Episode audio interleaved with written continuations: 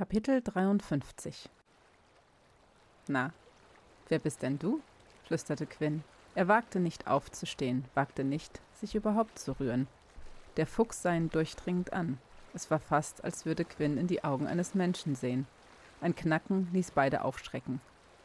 Welch ein schöner Ort, vernahm er Lorenzos Stimme. Quinn wandte seinen Kopf wieder der Stelle zu, an der er den Fuchs entdeckt hatte. Enttäuscht stellte er fest, dass er verschwunden war. In der Tat außergewöhnlich, murmelte er abwesend. Ausgerechnet jetzt musste Lorenzo auftauchen und den Fuchs verscheuchen. Außer dem Plätschern des Bachs und Lorenzos Schritten lag der Wald in vollkommener Stille da. Quinn vermochte nicht einmal mehr die Stimmen seiner Freunde zu hören. Hm? Ähm, entschuldige, was hast du gesagt? stammelte Quinn. So außergewöhnlich wie du. Quinn runzelte die Stirn. Was willst du denn damit sagen? Das ist, was man über dich erzählt. Quinn sah ihn verwirrt an. Ein ungutes Gefühl machte sich in ihm breit. Lorenzo, es tut mir leid, was du durchmachen musstest. Das war bestimmt nicht leicht für dich und. Nicht leicht? Lorenzo gluckste. Ach ja? Sehe ich etwa aus wie ein Waschweib, das den ganzen Tag vor sich hin heult? Nein, bei den Göttern, Lorenzo, bitte. Lorenzo trat näher an ihn heran, für Quinns Empfinden unangenehm nah. Der große Quinn, der Bezwinger des Banns, Schreck der Obrigkeit, der Dorn im Auge der dunklen Bewegung. Ist alles in Ordnung mit dir? stammelte Quinn. Es mag sein, dass du die anderen zu täuschen vermagst, aber ich sehe, wer du wirklich bist. Wo du hinkommst, sterben Menschen. Und dafür gibst du mir die Schuld. In Quinn keimte Wut auf. Glaubst du, ich habe mir das ausgesucht? Glaubst du, ich will diese Aufgabe, die man mir zugedacht hat? Er griff an seine Brust. Du kannst das Amulett gern haben. Ich will es nämlich gar nicht. Was hältst du davon, wenn ich es dir einfach vom Hals schneide? Lorenzos Augen färbten sich nachtschwarz. Doch Quinn ließ sich nicht beirren. Leeres Geschwätz. Wir beide wissen, dass du es nicht wagst, gegen die Brucher aufzubegehren.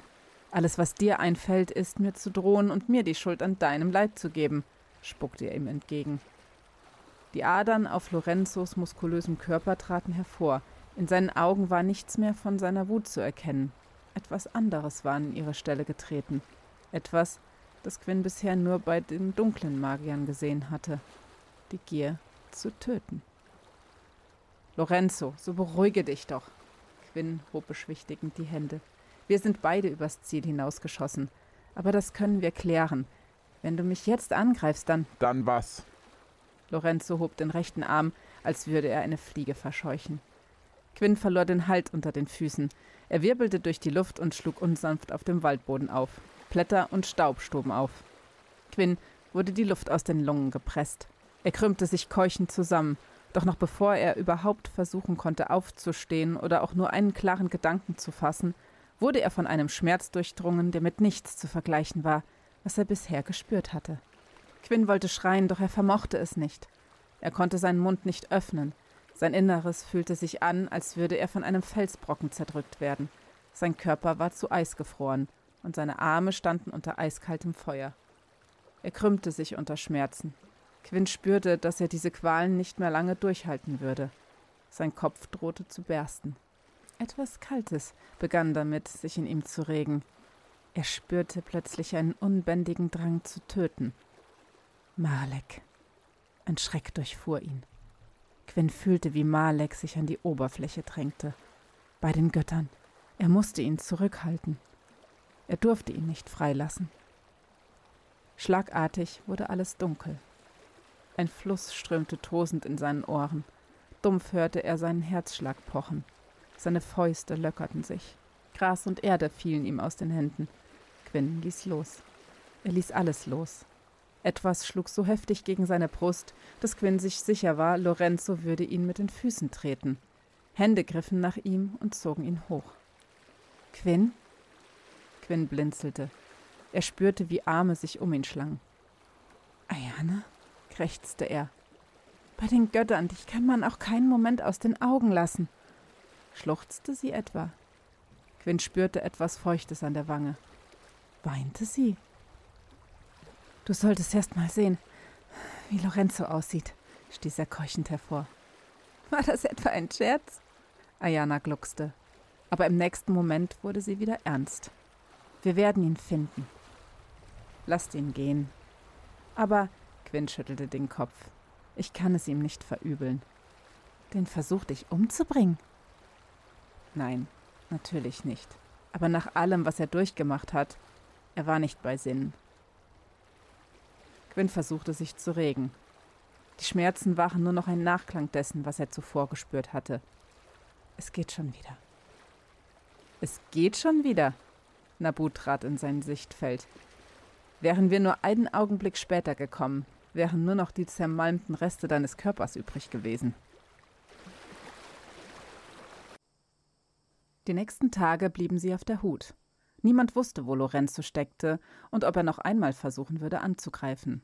Auch wenn Quinn nicht daran glaubte, konnten sie ein derartiges Wagnis nicht eingehen. Allmählich näherten sie sich dem Inneren des Waldes. Immer häufiger kamen sie an Steinkreisen vorbei oder zumindest an dem, was davon noch übrig geblieben war. Quinn betrachtete das Moos, das sich im Laufe der Jahrhunderte an den Steinen hochgearbeitet hatte. Hinter Druidenpfannen entdeckte er die steinernen Eingänge zu den sagenumwobenen Tunnelgewölben, die sich in ganz Lüst durch die Erde zogen. Wollte man den Sagen Glauben schenken, hatten sich die Druiden unter die Erde zurückgezogen, als die Siedler immer weiter ins Land vorgedrungen waren. Martin wusste zu berichten, dass es ganze Städte unter der Erde geben sollte, die allerdings noch niemand gefunden hatte. Bei dem Gedanken daran, ein Hügelgrab oder eine der Steinbauten zu betreten, um nach verborgenen Pfaden zu suchen, fuhr Quinn ein Schauer über den Rücken. Wahrscheinlich wimmelte es dort unten nicht nur von Fallen, sondern auch von irgendwelchen längst vergessenen Wesen.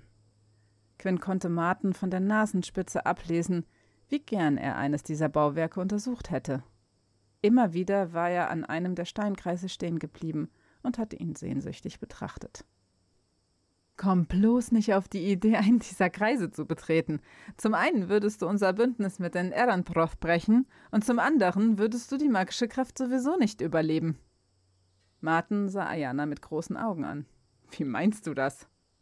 Bei allem Respekt für deine magischen Fähigkeiten, aber diese Runen sind derartig mächtig, dass du ihnen nicht gewachsen wärst. Die Steine sind so angeordnet, dass sie die Macht des Waldes bündeln und in ihrem Inneren sammeln. Woher weißt du das alles? Fragte Quinn sie beeindruckt. Von den Bäumen. Sie lächelte sie an. Sie sprechen mit mir. Natürlich, knurrte Torwald. So wie die Wildschweine zu mir. Und sie sagen mir ganz klar und deutlich: Torwald, bitte iss uns. Wir wollen von dir gebraten werden. Wir wollen dir Kraft spenden.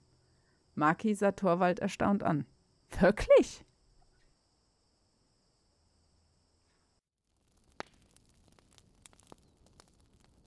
Des Nachts saßen sie noch lange um ein grünes Waldfeuer herum. Sie erzählten sich Geschichten und lachten gemeinsam oder blickten in die warmen Flammen und schwiegen zusammen. Immer häufiger ertappte sich Quinn dabei, wie er zu Ayana schielte und merkte, dass er gerne mit ihr alleine mehr Zeit verbringen würde. Er wusste nur nicht so recht warum. Es gab nichts, was er sie fragen wollte, das die anderen nicht auch hätten hören dürfen. Aber die Vorstellung, ihre ungeteilte Aufmerksamkeit zu haben, ließ sein Inneres tanzen. Und so wurde unser Volk, unsere Heimat und unser aller Leben von der weißen Magierin gerettet, die die Gestalt eines weißen Falken angenommen hatte. Torwald runzelte die Stirn und steckte sich ein Stück Waldfladen in den Mund. Habe ich das richtig verstanden? Er schluckte, dass die weiße Magierin eine Art Gottheit für euch ist. Die Nahimani kicherten. Ayana sah zu Quinn, der am liebsten im Erdboden versinken wollte. Sagst du es ihnen oder soll ich? Torwald hob eine Braue. Ihr habt heimlich im Wald der Träume geheiratet? Quinn spürte die Hitze in seinen Kopf steigen. Nun wollte er noch lieber im Erdboden versinken. Ich bin die weiße Magierin, versuchte er vom Thema abzulenken. Torwald verschluckte sich an seinem Fladen und hustete. Sein Husten ging über in ein lautes Lachen. Was? Er konnte kaum noch atmen. Ja, ich weiß. Sehr witzig. Ich bin die weiße Magierin. Quinn musste selber lachen. Aus den Augenwinkeln sah er, wie sich Nabu und einer der Waldjäger leise entfernten und abseits auf einen Felsen setzten. Ihr Kichern wurde von einer sanften Brise zu ihnen getragen. Quinn beobachtete, wie Nabu einen Finger hob, auf den sich ein Klüghelfer gesetzt hatte. Quinn nickte zu Nabu und dem Waldjäger. Da hat wohl jemand einen Freund gefunden. Schön, dass es ihm besser zu gehen scheint. Ayana gluckste. Ein Freund? Also für mich sieht das nach etwas mehr aus. Du meinst. Quinn runzelte die Stirn. Ayana nickte. Ist das ein Problem für dich? Quinn schüttelte den Kopf. Bei den Göttern, nein. Ich bin überrascht, weil Nabu bisher nur Augen für Frauen gehabt hat. Und? Naja, ich wusste nicht, dass er auch an Männern interessiert ist, aber also ich freue mich natürlich sehr für ihn und jetzt war es an Ayana, die nicht mehr an sich halten konnte vor Lachen. Was hat er jetzt schon wieder angestellt? Was hat er jetzt schon wieder angestellt? Torwald klatschte aufgeregt in die Hände. Ich will es auch wissen. Versteh mich nicht falsch. Bei uns gibt es viele Nahimani, die sich unter ihresgleichen tummeln, aber das ist kein Mann. Die anderen sahen zu Nabu und dem Waldjäger herüber. Aber du hast doch gesagt, dass es Waldjäger sind, entgegnete Quinn verdutzt. Und? Du bist eine Magierin, schon vergessen? Torwald prustete wieder los und hielt sich den Bauch. Aufhören, sonst bringt ihr mich noch um vor Lachen.